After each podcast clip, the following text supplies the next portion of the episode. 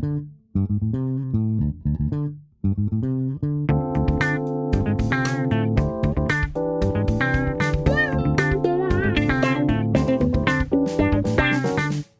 位听众，大家好，欢迎收听艾美奖，我是主持人艾美奖。我们今天的访宾是文巧，文巧以前也是我高雄第一科技大学的翻译所的学生，可是呢，他的人生经历非常的特别。我们今天就来听听文巧的故事。文巧先跟听众打声招呼。大家好，我是文巧。目前呢，我是一位全职妈妈，那同时呢，也是一位自学家长。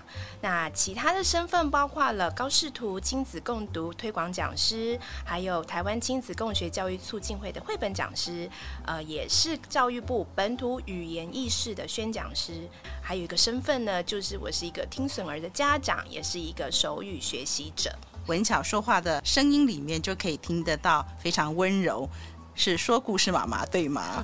呃，你可以这么说，对，就是一般人的故事妈妈，是故事妈妈，有的有的。太好了，太好了，我也有在做故事妈妈，是，很厉害，老师也是身兼多职呢。那今天呢，文巧来接受我的访问，她带着她的宝贝女儿，所以各位听众，你在录音的过程当中，如果有听到一个很可爱的声音在唱歌，那就是文巧的女儿在旁边陪我们一起今天来聊聊天哦。是的。刚刚文巧的介绍，他担任很多亲子方面的工作，那我们一一会来讲。可是我们还是从头开始讲起好了。我们之所以会认识，是因为当初文巧来高雄第一科技大学念翻译研究所，当初收到这个学生的时候，我们其实也是吓了一跳，因为他之前是台大法律系毕业的。那我们就觉得很好奇啊，通常台大法律系毕业出来就当法官、律师。检察官，那文巧，你当初是什么样的一个机缘，跑来念翻译所的呢？其实会从法律系转到翻译研究所的路途上也是蛮奇妙的。呃，因为其实我家里是开外语补习班，所以从小到大我是花了非常多的时间跟精力在学习英文，然后我自己很有兴趣。可是，在高三升呃准备考大学的时候。那当时我也没有想太多，就觉得诶，这是一个不错的主意哦。所以回家之后，我就跟爸妈说，那还是大学不要选外文系好了，我们来选那个法律系考考看。那爸妈当然是觉得好啊，你把目标放在一个比较高的呃这个分数，那你如果考得到，我们也是很祝福你。那刚好就是。大学联考放榜的时候，哎，就是刚好顺利考上法律系。在这大学四年当中，就觉得，哎，法律念的，就是觉得好好累哦，很难读得懂，到底这些条文，然后这些原则到底在哪里？反而同时之间，我在读一些英文报章杂志的时候，会觉得，哎，我宁可我一天背个一百个英文单字，我都觉得很开心。可是要我读懂那些法条，我觉得，哦，真的很吃力。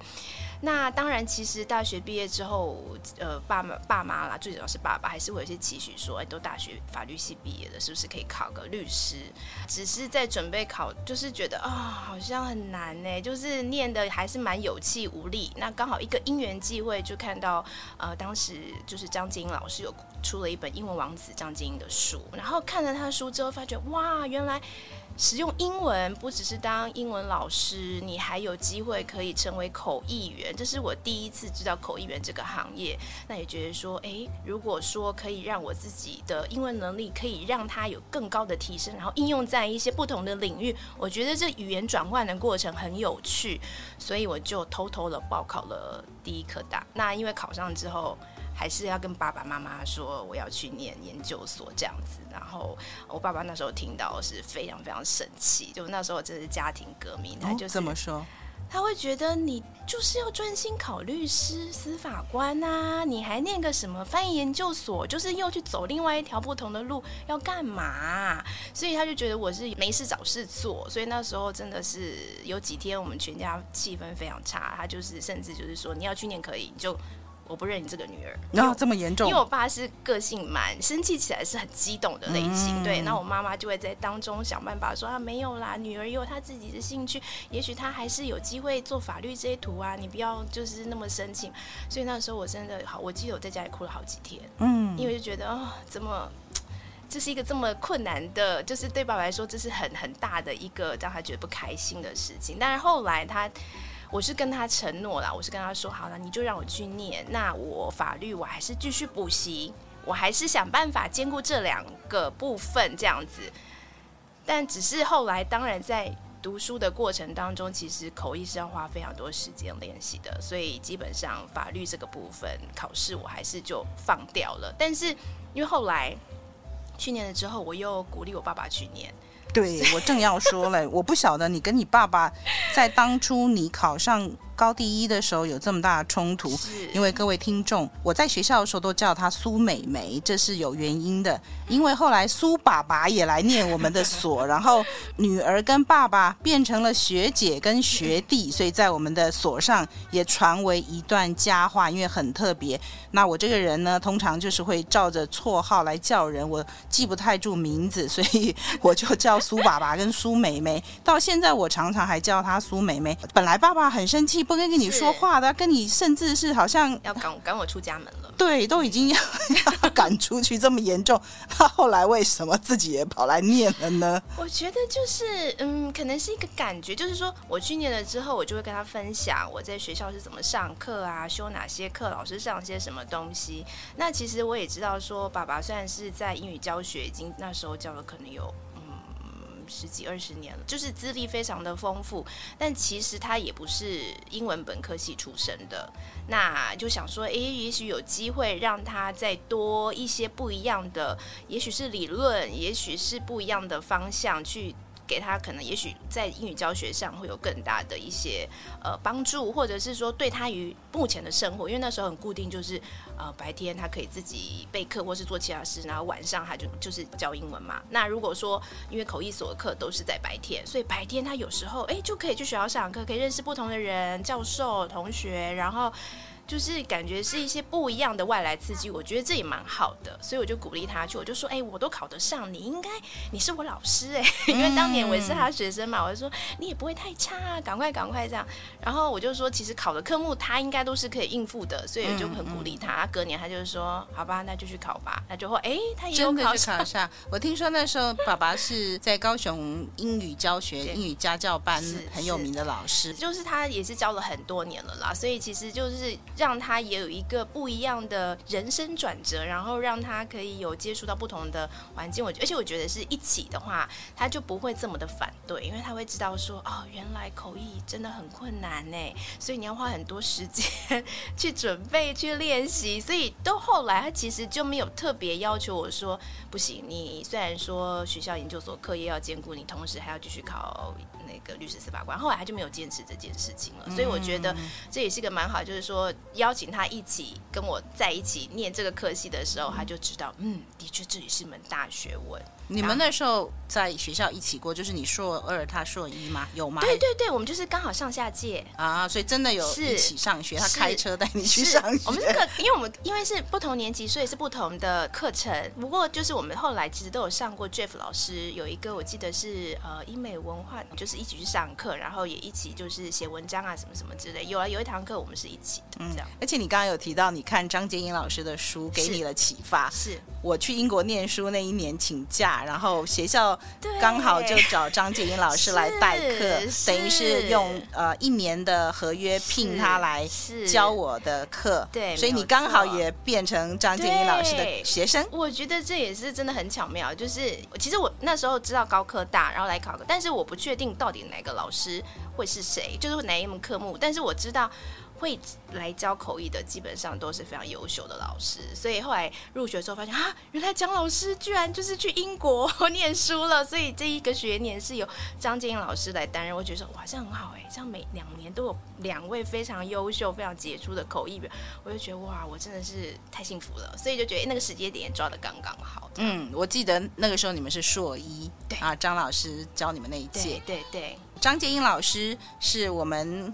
在台湾应该是第一位出书的口译员，英文王子张介英。那本书我，哦，那本书在那个时候非常的红，给很多人启发。哪天我们也希望可以有荣幸邀请到张介英老师来我们的节目来聊聊他的经验。可是后来你毕业几年后，你后来好像我听说你又到美国去念法学的硕士，那是隔几年啊？嗯，我那个时候就是课程修完。那后来就准备要写论文，因为其实那时候还是有就是要写论文的这个这个门毕业门槛。现在还有，现在还是有对，所以就呃在准备，想说我要什么呃论文哪个方向比较好啊？那还在就是搜集资料，然后还在决定到底要怎么写的时候，那同时因为我还是有在家里的补习班，还是有兼一些课。呃，就之前大学的，就是同学的姐姐，她也是呃律师，那她就这个学姐就跟我说，哎，我们事务所在台南有一个职缺，不过是秘书啦。那如果你从来都没有在律师事务所工作的话，你要不要过来，就是了解一下法律这个工作到底做些什么事？那我觉得我自己好像也是蛮容易被说服的。我想说，嗯，好哦，那有机会就是知道，就是因为其实真的说那个时候已经毕业，可能四五年了，但是真的没有在法律相关行业工作过，也觉得哎自己是有需要去工作一下，知道这个职场。这个行业到底做些什么时候，我可以再进一步决定我到底要走哪一边。所以后来就说好啊，那就跟家里人讨论讨论之后，我爸也说好啊，那你就去，就是有这个机会你就去工作吧。那所以后来我就去台南那边工作了，大概一年三个月。的确，在法律事务所，你就会可以看到。很多不同样的就是法律服务的类型，可能有是诉讼的律师，那可能是走非讼的也有。那非讼的话，它可能就是需要处理跨国的契约审阅啊，或者是说有一些商标啊，或者是说制裁方面啊，等于是不用进法院的所有的法律服务事项都可以由呃非讼律师来进行。又觉得哎，其实又觉得哎，好像这个 也蛮好玩的，对，好像也没有我想象中就是一定要上法院。感觉就是要背很多法条，这么的枯燥啦，所以后来就觉得，主要学姐也会鼓励我说，哎，有机会去国外念一个法律硕士也蛮好的啊，或者是那时候也有想说，先念一个 LLM，那接下来可以念 JD，那 JD 就是一个完整的美国律师的。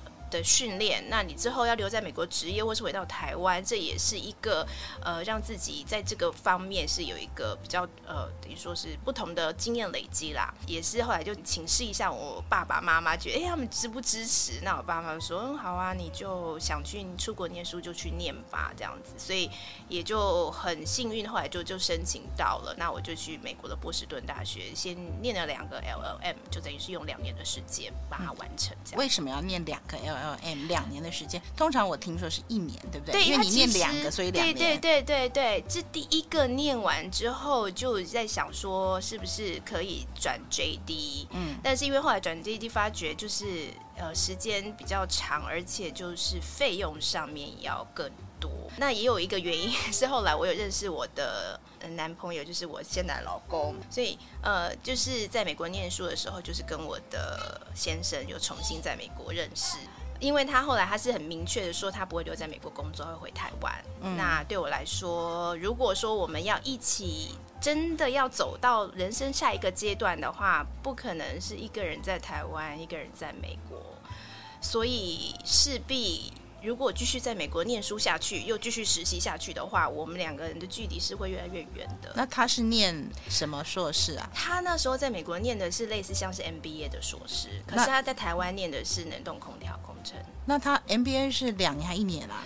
他那个课程其实也是一年就可以拿的，所以你遇到他的时候，是你第一年在美国还是第二年在美国？呃，第一年他是我室友，所以这个 故事也是很说来话长。对，好像说来话长，因为我印象中，如果没记错或我没听错，是不是在美国认识？可是其实是邻居之类的。对对对对，我们是邻居，楼上楼下。以前就认识。对对，很这真的好有趣的缘分，绕了一大圈。就去美国 认识，所以又重新再重逢嘛。那那所以我们一起租房子，就是室友。然后所以当然后来是因为室友，就是大家接触的时间比较久，也比较多，可以看到彼此真实的一面啦。我觉得这也蛮好，就是说没有什么每天化妆的美美去约会吃饭，没有，就是因为就是早上起来就是哎邋里邋遢，大家彼此都看到 彼此真实样貌都很清楚。所以其实我们在一起的时候就觉得，哎，其实大家有观念啊，还有一些做事的方式，其实是蛮。接近就有机会可以继续一起努力下去。啊、那所以后来第二年他其实就回台湾了。接下来就是我就留下来，然后那所以就是就觉得如果继续再念 JD 下去的话，就真的会在美国待好久。那他那时候就已经回台湾了，嗯、那时候年纪也不小了，就想说，嗯、那如果说我选择是念 LM，那这样的确。就有机会就回来台湾工作了吧，这样子就不要留在美国那么那么久。两个 LLM 是不同的，不一样。第一个是念美国法学，啊、所以大概就是念美国的像契约法或是他们的宪法，嗯、就是一些基本的法律的规章，大概是怎么样去去制定，这是一个基本的原则。然后第二年念的是呃财那银行金融。哦，所以就变得是说，尤其那几年，就是美国也是有金融风暴嘛，嗯、所以那几年他们检讨了非常多，到底在金融系统上面用更多的法律去进行监督，或是像是反洗钱相关的一些议题，其实那时候都蛮热的，蛮热门的。那所以就是修这些课，就是让我其实也是对于美国的银行法制多一些不一样的理解跟了解，这样子。嗯。就你那时候跟我说，你法学硕士回台湾以后，你就进了法律事务所，而且还是很不错的法律事务所工作。我那时候进去是，我去普华商务法律事务所工作。那基本上他在台湾，虽然说他不是那么资深，但基本上他也是提供非常非常多不一样的法律服务类型。那同时呢，他也有一个就是联盟所是资诚会计师事务所，所以等于是说，我们那时候可以合作的很多案子是跟会计师合作的。那的确这块也就是比较是我喜欢的是。是非送的部分，包括说合约的审阅啦，包括海外的企业要回台湾上市上柜，那它有一些法律程序上面要怎么样去做，比如帮我们审合约，或者是说有一些呃他们内部的一些呃规章要怎么样去修改来符合台湾的法律规定，就是这些东西就。就是做，或者是像是呃国海外的基金在台湾上市，那这样他在台湾贩售啦，所以他也要符合台湾金管会的规定，嗯、所以定期要做一些法令遵循的呃程序或者这些文件，我们也都必必须把它处理的好好的。其实是蛮不一样的，就是非讼相关的案件，那就觉得哎、欸，其实的确就比我想象中的诉讼要来的是比较吸引我，但是其实内心还是觉得好像。还是没有是我最最最最想做的事情那种感觉。嗯，那个时候做了几年？我那个时候，我想想，我是二零一二年开始工作，到一五工作三年多，到我就是准备待产，嗯、就是准备要生 baby 的时候，我申请申请留职停薪，就是育婴假。你是哪一年结婚的啊？我是一四年结婚，一四年结婚，嗯、所以后来是要生小孩的关系，就留职停薪，然后就留职停薪到现在。是的，是的，是的，是的，就是生小孩之后又有不一样的想法。我这个人就是转转反反复复来来去去的，绕了一大圈，又回到你爸妈觉得的正轨法律这一途。你会觉得学口译浪费时间了吗？其实我不会，我觉得其实人生，我觉得每一个路都有它的意义。那如果说我今天一直都是做法律这个行业，可能安安稳稳的，但是也许我就会觉得，哎，改天我要做其他的行业，做其他的选择的时候，我就会觉得有办法吗？或是觉得适合吗？我可能就会比较没有办法，那有那个勇气去尝试。可是因为后来去念的口译。然后口译之后又再去做法律，或甚至之后选择要当全职妈妈，这些事情就会让我觉得，就是人生本来就无限可能性，那都去尝试，然后都知道不同领域它的重要性，它的一些很很特别的地方，我觉得这都是非常非常重要的。那尤其像譬如说我在口译所认识的同学。到现在，像上次老师有审呃访问过的治安学长，我们到现在也都还是蛮好朋友。就是其实我觉得真的是拓扩大自己的交友圈非常非常重要。然后或者是说我其实过去这一两年都是很认真的听老师的节目，也都会觉得听了很有感觉，说对，就是这个样子。嗯，就是也也也会让我觉得，除了法律之外，我在另外一个领域，我其实是感觉是亲切的、有连结的，而且就会觉得多工这件事情。好像不会那么觉得困难啦，就像我现在，其实就算是育儿，我同时每天都要做好多不一样的事情，我也觉得哎、欸，好还 OK，就不会觉得说不行，我一次就只能做一件事，我把它做好就好了。嗯，多功是我们在口译训练当中的这个分神。处理，一心多用。是。后来就去法律事务所，这当中就结婚了，然后来怀了第一个儿子。对。哎，你的第一个儿子，当初艾美奖刚开始的时候，一开始节目有一个这个片头的呼口号，没有我自己呼的。然后呢，没多久以后，他就跟我说：“老师，我的儿子是你的粉丝哦，他会哦。”然后我就请他录了一段影，放在我的艾美奖粉丝专业上面。哎，我们再把它找出来。我当时说好感动，因为其实他听不懂我的节目说什么。我节目毕竟在讲口译是比较深的，但是他还真的就会呼喂，会。那我们再把它找出来，这等于是我的第一个小小粉丝，感谢。我儿子非常非常喜欢。那时候他常常就妈妈。我会哦，我讲一次给你听，这样子，每天早午晚照三餐，就是要要跟我呼一下那个台呼，这样子。嗯，好，那我一定要把它找出来。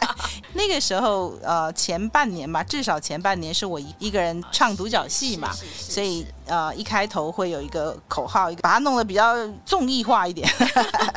其实很好记了 啊。那、呃、后来因为就几乎都是在进行来宾的访问了哦，就后来。我就把它拿掉了。诶，改天我再拿出来，可能到后面才加入艾美奖听众的是没有听过那一段，曾经有那么一段。所以你后来因为怀孕了，留职停薪之后就没有再回职场，对不对？是啊，那这就是我很想今天要听你讲的。以一个台大法律系、高科大翻译所，后来又到美国念了两个法学硕士的文巧，后来是什么样的原因让你就决定要做个全职妈妈？也许。有一些亲友，或甚至朋友，或、啊、或甚至甚至路人哈邻居，就可能有人会是是是，我我觉得的确就是这件事情。老师刚刚这么讲，就让我想到，嗯，刚好其实上个礼拜我先生的阿妈嗯过世了，那其实我们也是。回去就是祭拜，然后呃，他的舅舅嗯也就问我说，哎，这几年你都在做些什么？然后我就把我刚刚呃在刚开始有介自我介绍，包括我是共读的老师、台语文的这个推广者这些部分讲完之后，他就默默的一句说啊，真正是无彩拎把开你自己口里给美国读册都没路用啊。然后说听到的时候，我觉得哎，还是可能我觉得在那个那一辈长辈他们就会觉得好像。嗯，你今天就只是做这些事，或者你就选择当妈妈，很可惜。可是我真的不觉得是这个样子。就是，呃，我先讲为什么会选择留职停薪，其实是因为那时候跟我先生还没有生小孩，我们就在聊说，哎，如果有一天生小孩之后要怎么？因为那时候他他是在台南，那时候我呢在台北。其实我们那时候是周末夫妻。那我就跟他说，就是呃，有一天如果我就是我们有 baby 的话，我会希望可以好好全心全意的照顾他，因为就是我小时候，呃，我的母亲她就是全职妈妈，那我一直有那个印象，就是她整个心思都是放在我跟我妹妹身上，然后。很认真的，就是陪伴我们，然后我们随时都是吃到可以吃到他煮的饭菜。呃，学业上面有任何需要帮忙，其实他真的就是陪伴我们好长一段时间。然后那种被爱的感觉，我觉得很，就是让我觉得说，就是很温暖，就是让我觉得希望我有机会把他给我的那个温暖跟爱。我可以传达给我的下一代，就是让他接续下去，知道说，哎，就是当妈妈可以陪伴你一起经历那么多事情的时候，是一个很美好的过程啊。嗯，对。然后另外还有一个部分就是说，就是我大概是我们那个年纪算中间偏晚结婚的，那所以当时已经有不少朋友，呃，都是会有要不要双薪。然后呃找保姆啊，找幼儿园啊相关的一些经验，然后就听到就会觉得，哇，感觉也是很不简单。你要兼顾工作，兼顾家庭，然后你可能找保姆又不确定保姆到底是不是值得信任，然后幼儿园你可能又要精挑细选，然后又担心他呃学校都不教怎么办，或者是学校如果教很多很早开很早开始学写字，好多好多要考量的，我就觉得。哇，现在真的很不容易，但我就觉得，如果是我的话，因为我就想说可以简单一点，我希望他在年纪小的时候有机会，就是跑跑跳跳，做他自己喜欢做的事、想做的事。我不想要太早让他就是开始，比如说学写字啊、算数学啊，太多知识性。我觉得这个东西是可以有机会慢慢慢慢带入，但不要在小时候就是太早就进入国小的阶段这样。所以。我觉得这个东西大概就是只有我自己陪他才有可能，我才有机会好好的就是让他练习，陪着他一起练习这件事情。机械好，我跟你用。啊，你敢当家己试看卖吧？是哥哥那时候你就对我就开始就决定要全职妈妈啊，因为全职妈妈带大的小孩知道那个好处啊。对对，呃，当然就是在陪着他的生活的过程当中，就开始会也是刚开始也是什么都不知道啊，很多事情包括怎么喂母奶呀、啊，嗯，然后怎么样不会食童奶呀、啊，或者是说到底要怎么样才能睡觉啊。今天下午啊，我要给小刚喂啊，哈，好，好，老潘先。开始成为全职妈妈的时候，有时候也会觉得哦，好多事情我其实都没有办法做得很好啊。譬如说，怎么样让他好好睡觉啊？因为感觉起来好像网络上都会有那种怎么样训练小孩子几点。你有搞到不？我没搞到。没炸出来呢。没安娜，没安娜，没安娜，你跟我讲没安娜。那现在今晚都没搞到没安娜，baby。我搞的呢，拍摄怎么样呢？家己用手抓。我想要怎么用？用啥啦？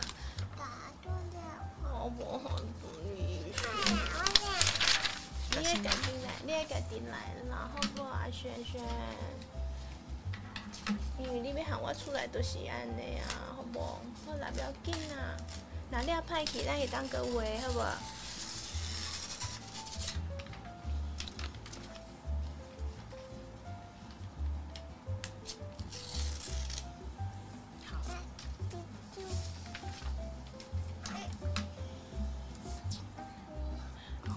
所以成为新手妈妈之后，其实也是经历过一段，就是很不知道自己在干嘛，因为每天就是想说怎么让小孩子睡着啊，然后他要吃些什么东西好啊，我喂奶的姿势 对不对呀？这些大大小小的事情其实是很多。那那时候又在想说，诶，那如果说他大一点之后，我要怎么样陪伴他学习？那是不是有一个群体？因为我不想让他上幼儿园的话，我要怎么办？那后来很机会，就是在网络上就发现，哎，原来有一个呃大脚小脚的亲子共学团。那他的这个创办人，他基本上是也就一对夫妻。那他们曾经就是推着婴儿车，带着他们小孩就徒步环岛。然后他很希望推广在台湾推广，就是说希望家长们可以用不打不骂。不威胁、不利诱、不恐吓的方式陪孩陪伴小孩一起长大，而且他也就是在学龄前的共学团，它基本上是没有任何的课程，基本上就是呃一个礼拜可能如果是平日团就是两天，然后让小孩有机会就是选择一些。呃，公共场所可能也许是公园啊，可能是也许是美术馆或是博物馆的外面，就是草皮，让小孩就是自由游戏。那家长可以去从中去看怎么样小孩子的互动啊，怎么样去解决他们的冲突啊。所以后来我就加入他们的共学团，然后就会发觉，哎，其实原来是很多育儿。的状况，育儿的挑战，其实不是我才会遇到，其实很多家庭都会遇到。那我们该怎么办？怎么去处理这样子的一个过程？那或者是说，孩子他游玩那时候的样貌，我们要怎么样去理解他？怎么去看待他？比如说，光是从溜滑梯，呃，公园在玩溜滑梯的时候，其实蛮多家长会希望说，哎，你们就是按照那个告示牌上面写，就是从上往下溜。你就不可以从下往上流。那这个其实除了呃，就是说，当然游戏它就是游戏设施，它会有一个建议的使用方法啦。但是因为孩子其实他们会有自己的游戏方式，所以像很多时候小孩会想要从下面爬上去。嗯，对我来说，我会。看状况，如果说今天刚好下上面就有人要下来，我就会告诉他说：“哎，上面有人哦，要不要稍等一下？先我们先离开，等上面人下来之后，确保这个地方是净空的。嗯，那他想要用他的方式爬上去是可以的，我就在旁边陪着他。因为也有专家学者去研究说，其实溜滑梯从下面爬上去，他所训练到的神经肌肉是比从上溜下来。要多得多，因为它基本上是反地心引力嘛，所以这个东西就会变成说，我们的确是想保护小孩，就是说觉得下面上去可能怕危险摔下来啊，或者是说也有这个公共场所秩序维持的这个考量。那我觉得这个也是有有它的道理，但是我就在现场，我会我其实就是在育儿的过程当中。会愿意了解孩子的需求，然后提供一些弹性啦。因为的确，如果现场上面就是有人下来，我当然会跟孩子说：“哎，就是有人下来了。”那这个时候，他当然也知道说，我们就是先离开嘛，让可以下来的人下来之后，哎，确保这个空间是。OK 的，可以使用的。他想要用他自己的小手、小脚这样爬上去，我觉得有时候那个过程，我觉得很不简单的。因为其实从刚开始可能踩个两步他就滑下来，到他可以真的自己爬上去，我觉得这个看到的也是孩子肌肉发展，他的力量越来越大。然后或者是说他可能有不一样的溜法，可能有人是坐着溜，有人是趴着溜下来，有人是躺着，有的是呃反趴，就是各式各样的溜滑梯的方式，其实。就是会，我觉得最主要是是家长会在旁边陪伴，然后去理解，然后让陪着他们下来。蛮常我看到的是说，就是到公园去玩，家长就是放生，好去玩吧。然后当然可能家长跟家长聊天或者是玩手机，基本上他们就不会看着小孩了。嗯，那当然你如果不看着小孩，你当然就变得是他可能就要求小孩子要一些玩法，就是安全性的玩法，就是可能要由上往下溜，或者是说你可能什么东西就只能他没有在旁边陪着的时候，当然他要确保孩子的安全，他可能要设一些规定。可是如果是我去陪孩子去公园的话，基本上我就还是是跟着他们。那当然，如刚刚我讲到那些弹性，就是我当然是要在旁边可以协助他们，因为包括同时在游戏场里面会有其他的小孩，那其他小孩大家就近距离接触的时候，我势必需要当做其中的协助他们沟通的人，因为年纪小孩子，也许他不同年纪还可能他们语言表达能力不一样。那也许会有一些先来后到，可能觉得有没有排队不排队，那可能要怎么办、怎么处理的时候，我是会希望当这些孩子们去协助他们沟通 A 的需求、B 的需求，那我们可不可能像譬如说，有时候在溜滑梯口就看到小孩，可能年纪比较小，所以他就不太敢溜下来，嗯，他就有点紧张。但是后面年纪比较大孩子，他就急着嘛，就会觉得你赶快，推走 你你会对，就会觉得你赶快，你赶快，他就很生气，你搞不动什么的。那如果这个时候家长们都不在身在旁边，嗯，那那那个年纪小孩，他其实不是不溜，可是你可以感觉他就是有点紧张。对，嗯，那这个时候我如果在旁边，我就会说：“哎，弟弟你还好吗？会不会很紧张？”然后也会试着跟后面的大哥哥大姐说。哥哥，不好意思，因为弟弟他们就是年纪比较小，花一点时间，要不然还是你先玩别的，或者就是希希望可以让他们彼此知道彼此的状态，然后也会跟那个下面弟弟妹妹说，弟弟，那个因为哥哥他们想要溜下来了，还是我们你先起来，先到那边休息一下，你准备好再下来溜好吗？就是大人其实是需要在孩子游戏之间去协协协助他们去沟通理解，但是。我觉得在共学团的过程当中，就是很多这样子练习的过程。嗯，所以你刚刚讲到这个大脚小脚共学团，它就是一个你可以在那边也得到需要的协助。所以如果你有什么疑问，也可以跟他们讨论，是，是吗？是是，是。我觉得他有一个理念很重要，就是说，呃，你父母亲要求孩子这么多事情，那父母亲自己本身是没有办法做得到的。比如说，你如果说你是用打骂的方式。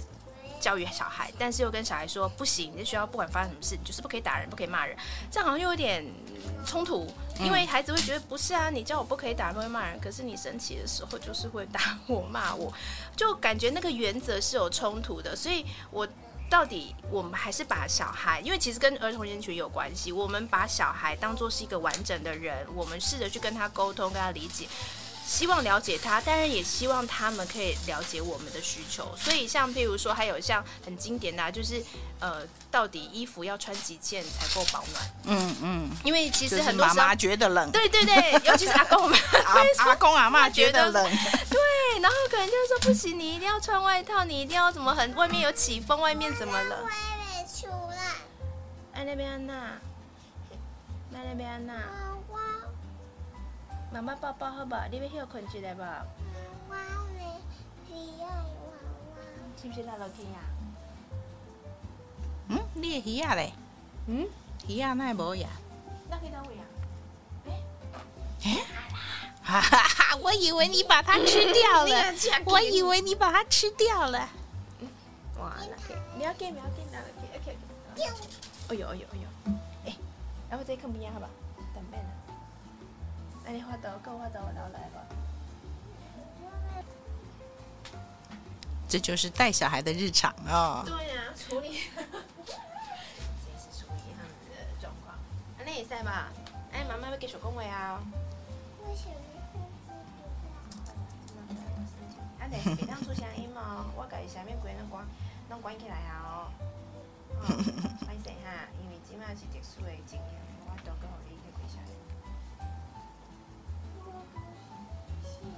看这会使吧？要不你要看啥？哦，姐姐，这样。嗯，这样。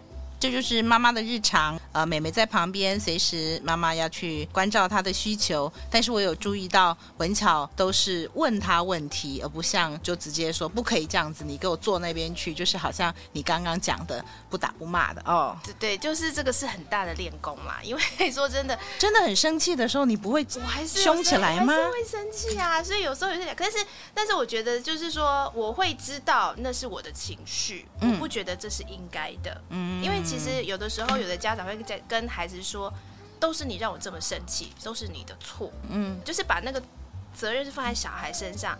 但其实，就算我今天真的对他很生气的说话，我会知道这是我自己的状况。嗯、我对这个事情，我是我受不了，不是他受不了。比如说，妈妈，我贝贝在用金带你看。好，你看买嘞，哈。我贝贝哎，有大壮大个的两。咱看买嘞，咱看买嘞，好好。机会快买嘞，所以如果小孩就是一直很很卢很卢很卢，家长不可以生气哦。应该是说，你可以你在那个时候，你看你怎么样，你可以选择。譬如说，我很生气的时候，可能那时候我先生是比较平静的，我可能就会选择请他来处理，请他来陪伴。嗯、就是可能要解决目前的状况的时候，我就可能请他进来，我先去旁边休息。嗯，因为我知道我很生气。那如果我很生气的时候，也许我就是的确会，我承认我还是会有一些情绪性的忧郁，但是我需要让我自己想办法平静下来，嗯，然后待会就说，就是想一想。我们还是要把这事情完成，因为不是说像，比如说他可能我妹妹，我们家妹妹很喜欢手做，嗯，她整个地上、桌上就到处都是，可是她不喜欢收啊，嗯，那有时候当然她就会生气，说我不要，我不爱修啊，我我我被捆，然后就跳没。那我有时候会也是会跟她生气说，好啊，那就不要收，那卖修卖修。可是问题是我很清楚知道，不可能不收，嗯，所以我可能过一阵子我自己平静下来说，来，明天可以来，说个等下可以来，来几行几行，就是。我们是要解决那个状态啦，所以那个情绪会有，可是我需要把我的情绪怎么样，我自己可以平静下来，然后让我自己知道说我接下来要怎么做，而且我也很清楚知道他不是故意的，因为在他的年纪来说，那个秩序感，或者是说。说真的，有时候大人也是习惯把房间弄得很乱呐、啊，嗯、只是因为他在他自己的房间，我们当然就嗯，我们就是觉得这是你自己的状况，你要自己处理。那的确，他还是我的小孩，我们还是生活在同一个空间，所以我们必须一起维持这个空间的环境。那我就会希望他一起来收拾，所以我还是得把他拉进来，我们一起完成这件事。也我也不想要。就自妈妈收，因为也许他就习惯，反正妈妈生气完，妈妈会自己收。可是我觉得这不是应该，就是因为他也有责任，嗯，所以要怎么样拉他进来？我们一起把这件事情做完，所以有时候要花很久时间，所以很不一样。因为要么就是骂他，骂到他不收就打人，对；那或者就是妈妈就收，就做。通常就是这两种做法。所以你是先摆着，没关系，乱就乱，等他睡醒来，他不是说很累吗？我们还是，等他睡醒，然后再带着他。对，就看有时看状况，就是说如果他真的很累，可是我知道他只是一个。我其实，因为我们毕竟相处那么久，我知道他就是一个推脱之词，他就说很累哦。嗯、那我就是等到他自己那个，他可能自己会有一种妈妈叫我受那种不开心的情绪，也会一阵子。嗯、那你等他的情绪过去一点，我们都比较平静的时候。我们还是一样啊，就他就我就跟他说，可以明天来修，那他自己就会说好，我去拿塑胶袋啊，然后就会跟我讲说，妈妈你给我经济的卡塞塑胶袋啊，因为有时候我会跟他说，其实垃圾没那么多，但是他拿一个很大的塑胶袋，我觉得太浪费，他就说你给我经济卡塞塑塑胶袋啊，我说好，我就帮你选一个小一点的，然后把它打开，然后来收啊丢啊，嗯，就协助他收，还是一起要，我觉得真的就是可以的话，还是拉他一起，因为他也要知道这是他的责任。只是这样处理真的会拖很久的时间。嗯，其实就是要用耐心跟时间去培养他。我很多学生也是。差不多就是个年纪，所以我从他们身上也听到很多对待小孩的方式。我觉得我好多学生其实很用心，从小经常问他们的意见，而不是告诉他该怎么做，然后培养他独立思考。然后还有听到就是说，本来小孩是放在南部给阿公阿妈照顾，后来发现不行，赶快再辛苦也要双薪家庭，也要带回台北，因为会被阿公阿妈宠坏。的确，的确，的确。总之，当父母很难了，就。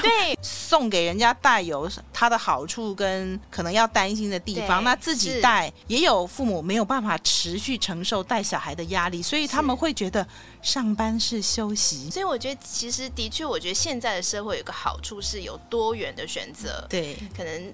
勾扎勾扎，以前是只能在家照顾小孩，他慢慢有机会女性可以出外工作。那现在可能又是出外工作之余，你想要留职停薪也可以，几年的时间，嗯、我觉得就是有不同的选择。只是我的选择是我希望多花点时间陪小孩。那当然我在陪小孩过程当中，我也希望我是可以用一个比较好的心情陪伴小孩，然后或者是我随时是有新的资讯进来的，我不是。还是用勾扎那种育儿方式，就是我觉得时代在进步，也会有很多不同的观念跟想法。那我是需要去了解，因为因为真的啊、呃，就是小孩，我就是我们是什么样的人，小孩就会变成什么样子的人。嗯、所以很多时候我在要求我的孩子做什么事情，我自己都在想，我自己是那样的人吗？嗯，如果我自己不是那样子的人的时候，我又怎么能够苛责 要求他成为这样子？因为他看到的我。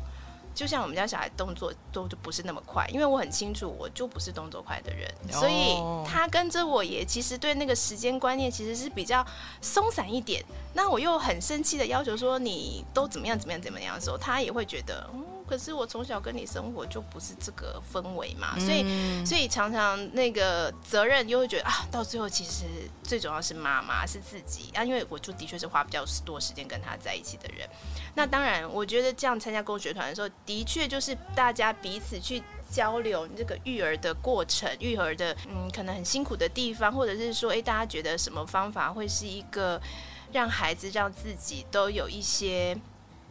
多一点空间，多一点互相协力的方式，我觉得这是蛮重要，因为我觉得比较跟小孩比较偏向是合作关系啦。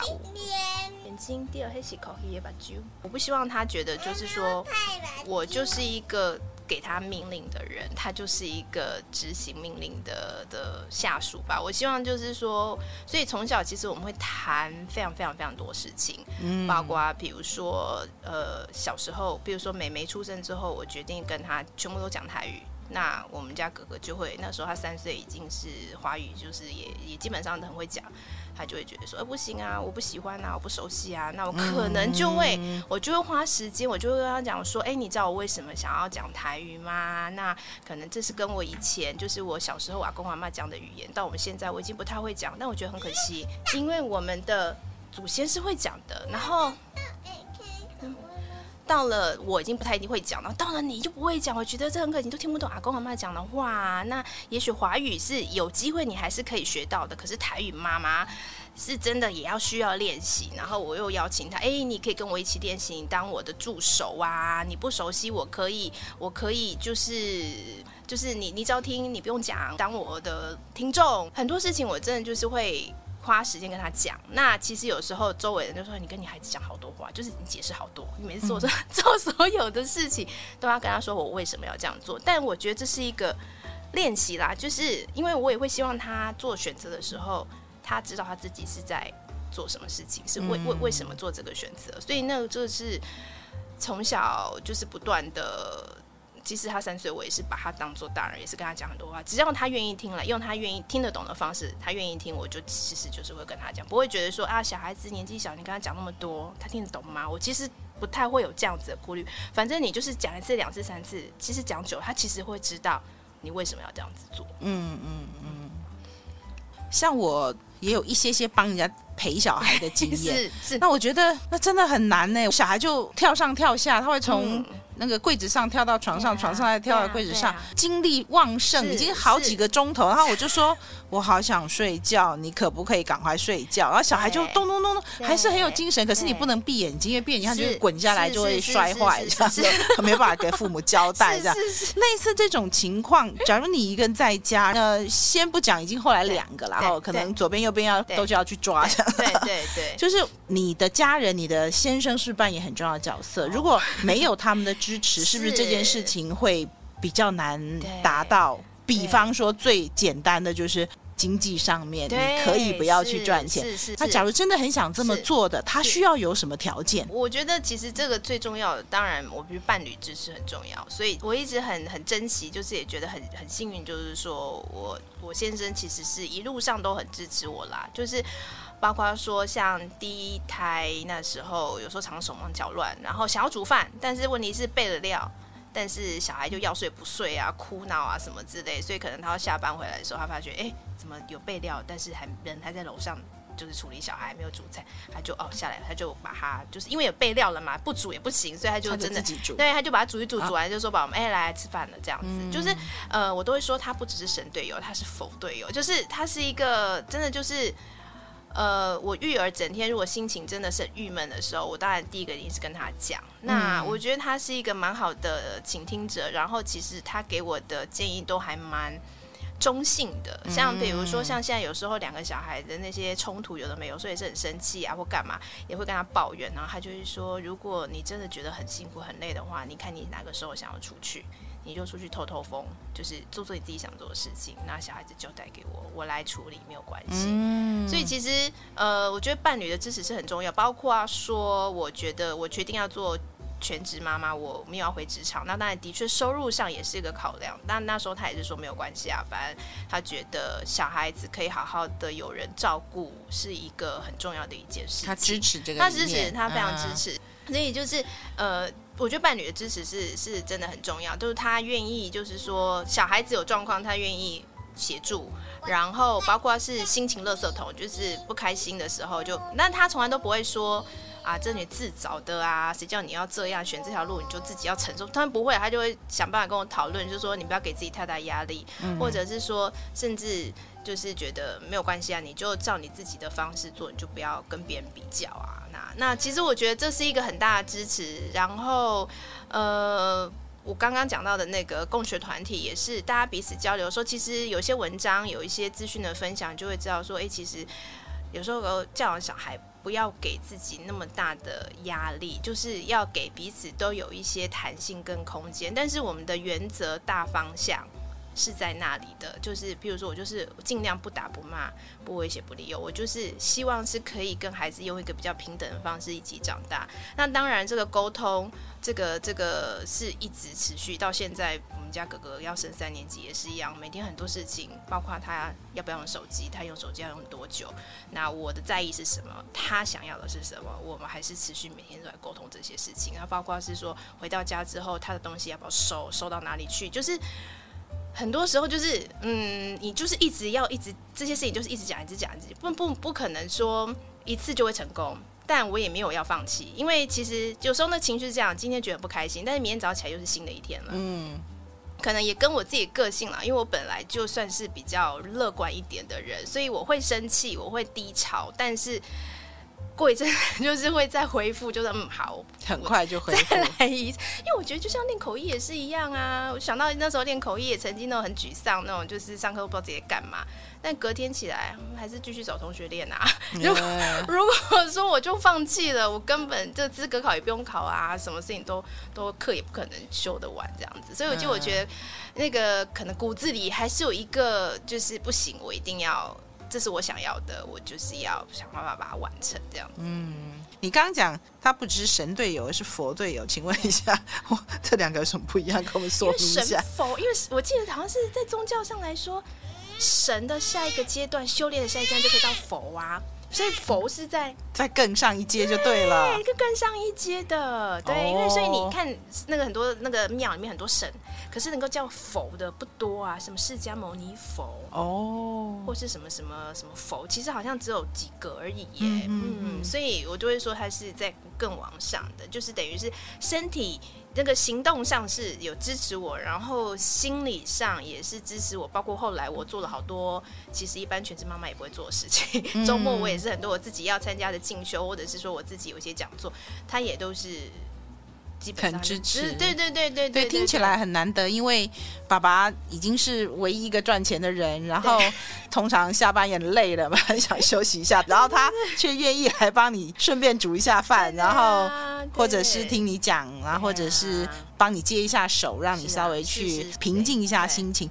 这个爸爸也不容易，他也是一个 EQ 很高的人吧？是，我觉得是，他是比较内敛，内敛，对，所以我都常常就跟别人开玩笑说。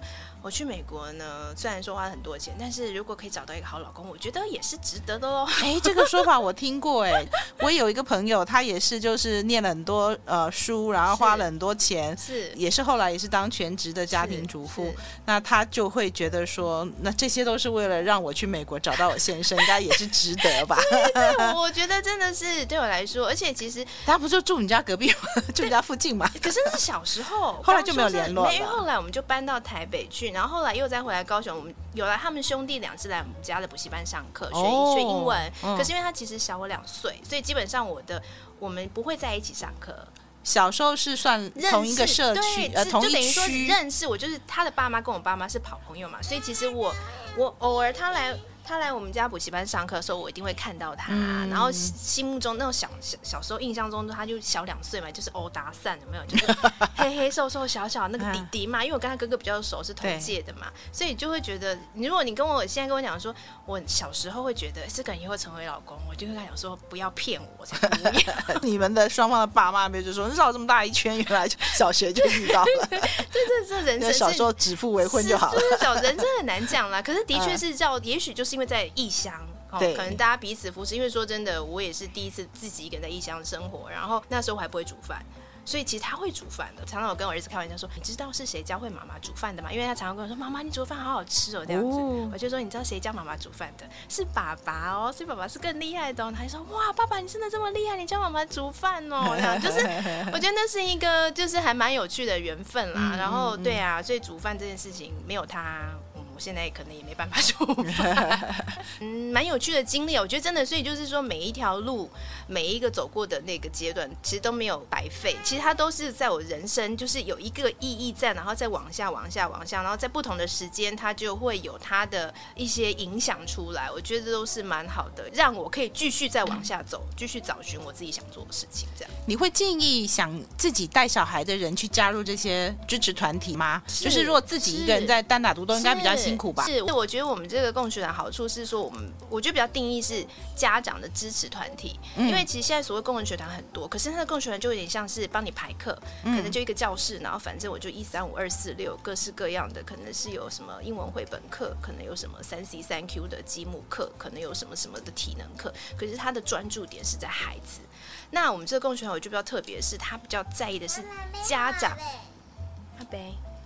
该淡姐用什么样子的一个想法，一个什么样的心态去处理育儿这件事情？所以其实我觉得那个是比较往上一个层次，就是说把家长的那个能力、育儿的能力来一个补强的时候，你遇到孩子的很多状况，你才会比较有一个就是说大原则，我就是可以怎么去做，而不会去。执着于说，哎，为什么他现在几岁了，他还不会做什么事？他几岁了，他还没有办法干嘛干嘛？就是这里像是比较细致的，可是问题是。从大方面，我到底是要用一个什么样子的态度陪着我的小孩长大？我觉得这是一个比较重要的事情。从刚刚你的字界当中知道有自学这件事情，是大脚小脚共学团，共学自学是一样的吗？嗯，我们在学龄前，我们是就是大脚小脚亲子共学团。那这个就是一个学龄前孩子可以在户外自由游戏，然后家长可以聚在一起互相交流教养的一些经验啊，或者是一些想法，或者是我们也会一起看。一些跟教育相关的书，定期开读书会。那这个是一个学龄前的部分。我们到学龄之后，我们其实是有一个暖暖蛇的自学团体。这个暖暖蛇自学团体就是全台湾不同的区域都有。我们基本上是个人自学，我们是跟各各个县市的教育局申请写那个自学申请书，所以我们就要把小孩子，呃，譬如说你可以申请一年、两年到六年，最多国小六年嘛。你想要怎么样？教育局是有一个计划书，那它就有不同的呃项目要你去填，那包括是你这个自学教育的目的是什么？你要怎么进行？呃，这些课程，然后你怎么安排，然后包括师资，它就是有一些制式的内容，那我们就是要去填写，然后让教育局去审查。那教育局审查觉得没问题，过关后，我们学籍是挂，就是家里附近的本来就要念的那个学校，但是你不需要去学校上课。刚刚讲的那个大脚小脚共学团，其实是父母之间共同学习，对，对，然后是学龄前的小孩，对，然后等到小孩开始要上学的时候，因为我们是国民教育，其实是强制的，是。那你如果不想小孩去学校念这个一到六年级的话，你就要有个。计划书是有一个表格要填，教育局审核。对，然后如果核准的话，你就可以在家里就不要去学校。是，是这个自学的话，就是在家里自己教自己学。所以自学是学龄以后，就一到六年级。刚刚听你讲是小学阶段，是我会好奇说，那只能到小学六年级吗？那之后呢，就要回到学校吗？因为就是所谓的义务教育跟自学之间到底是什么样的一个安排？嗯嗯、那这个题目，我想我们等下一次。下一集请文巧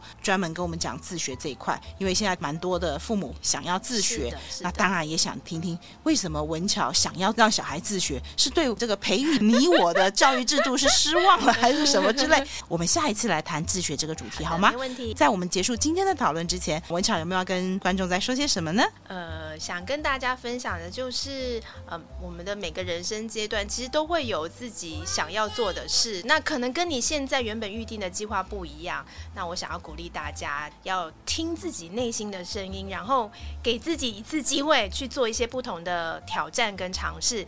也许当下你会紧张，也许当下会有一些人不够理解你，会觉得你为什么要做这事。但是我希望大家都还是有那个勇气跟那个决心，去走一个人生不一样的路。也许你会有一些很不一样的发现。这样，谢谢。